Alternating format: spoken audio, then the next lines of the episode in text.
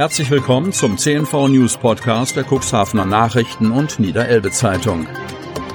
In einer täglichen Zusammenfassung erhalten Sie von Montag bis Samstag die wichtigsten Nachrichten in einem kompakten Format von sechs bis acht Minuten Länge. Am Mikrofon Dieter Bügel. Dienstag, 1. Juni 2021. Wenig Neuinfektionen am Wochenende. Kreis Cuxhaven. Über das Wochenende sind im Landkreis nur wenige Corona-Neuinfektionen gemeldet worden. Das geht aus dem gestern veröffentlichten Lagebericht hervor.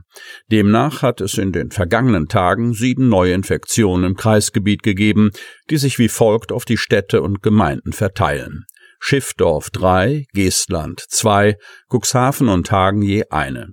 Zwei Infizierte liegen nach Landkreisangaben derzeit auf der Intensivstation eines Krankenhauses. Die Sieben-Tage-Inzidenz liegt wie schon am Freitag bei 6,10. Gastronomen freuen sich über neue Corona-Verordnung. Kreis Cuxhaven. Strahlender Sonnenschein und die neue Corona-Verordnung des Landes Niedersachsen sorgen bei vielen Menschen für ein Lächeln im Gesicht. Vor allem die Gastronomie atmet auf. Der niedrige Inzidenzwert von unter 10 im Kreis Cuxhaven macht es möglich, doch es kommt auch Kritik. Am späten Sonntagabend kam sie dann doch endlich, die neue Corona-Verordnung des Landes. Mit ihr gehen im Kreis Cuxhaven einige Lockerungen der Beschränkungen einher. So entfällt unter anderem die Testpflicht in vielen Bereichen. Erik Janssen aus Lüdingwort freut sich darauf, ab heute wieder Gäste in seinem norddeutschen Hof begrüßen zu dürfen und die Gäste offensichtlich auch. Als das feststand, kam prompt die telefonischen Tischvorbestellungen. Das läuft hier richtig gut an. Familie Janssen hat die Corona-Zwangspause auch für Modernisierungsarbeiten genutzt. So wurde in eine neue Küche investiert. Auch im Club wurden umfangreiche Umbauarbeiten vorgenommen.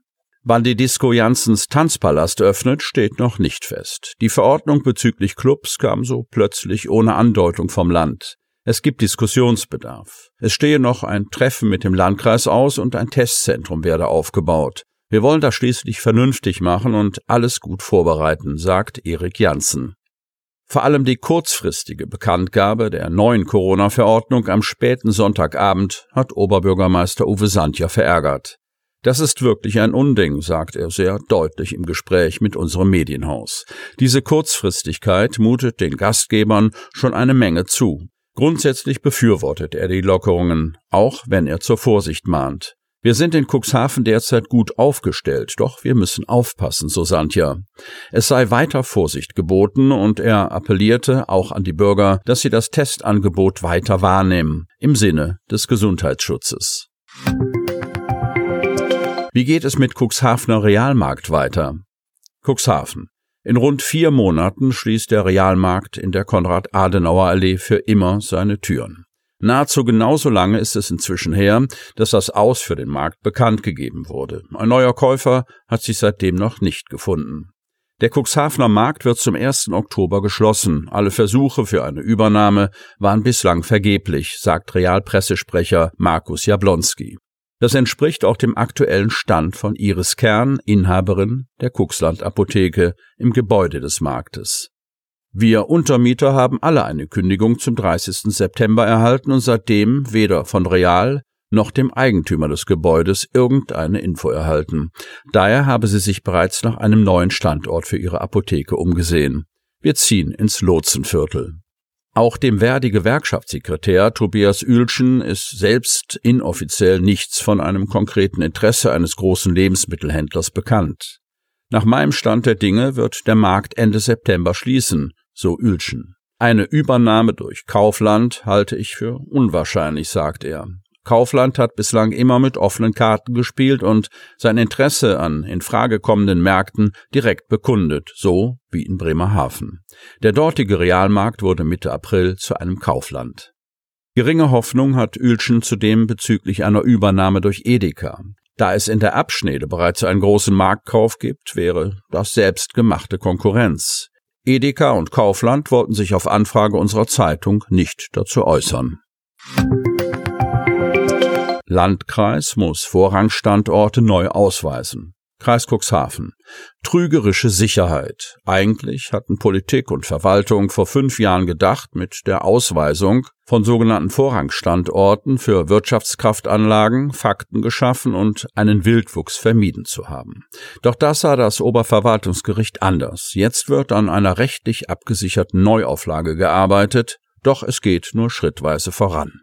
Die Vorrangstandorte waren noch vom vorherigen Kreistag im sogenannten regionalen Raumordnungsprogramm festgelegt worden.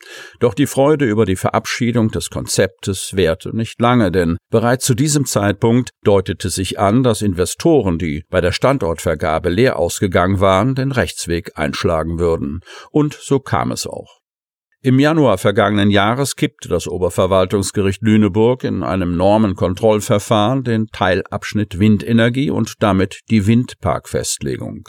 Die Richter hatten zahlreiche Mängel geltend gemacht, zu denen unter anderem die Festlegung der Abstände zweier Windparks zueinander sowie die Distanz zur Wohnbebauung. Fähre zwischen Cuxhaven und Sylt startet in die Saison. Cuxhaven. Wenn auch verspätet, so gibt es in dieser Saison eine Fährverbindung zwischen Cuxhaven und Sylt.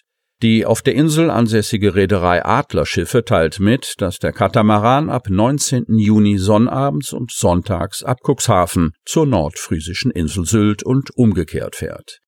Die direkte Fährverbindung mit dem Katamaran MS Adler Cut ermögliche eine schnelle, stress- und autofreie Anreise in knapp zweieinhalb Stunden. Tagesausflug und Urlaubsanreise sind auch nach Amrum und Hallig-Hoge möglich. Man steigt auf Sylt auf die MS Adler Express um und erreicht so ab Cuxhaven nach insgesamt dreieinhalb Stunden Amrum oder nach vier Stunden Hallig-Hoge und kann sich dort einen Einblick verschaffen. Wegen der Vorgaben des Landes gäbe es einiges zu beachten. Die Hygienekonzepte und Maßnahmen aus dem vorigen Jahr werden fortgeführt und fortlaufend angepasst, teilt die Reederei mit. Der Adlercut startet vorerst mit einer begrenzten Kapazität. Sie möchten noch tiefer in die Themen aus Ihrer Region eintauchen? In unserem CNV-Themen-Podcast auf Tauchgang gibt's alle 14 Tage per Interview interessante Personen, emotionale Stories und bemerkenswerte Projekte aus dem Landkreis Cuxhaven direkt auf die Ohren, damit Sie ab sofort keine Podcast-Folge mehr verpassen, benötigen Sie lediglich einen sogenannten Podcatcher. Auf den meisten Smartphones ist dieser bereits vorhanden. Falls nicht, dann suchen Sie ganz einfach in Ihrem App Store nach einem kostenlosen Podcatcher wie zum Beispiel Spotify, Apple Podcast oder AntennaPod. Selbstverständlich können Sie unsere Podcast-Folgen auch direkt über unsere Website unter cnv-medien.de slash podcast anhören. Sie hörten den Podcast der CNV Medien, Redaktionsleitung Ulrich Rode und Christoph Käfer. Produktion Rocket Audio Production.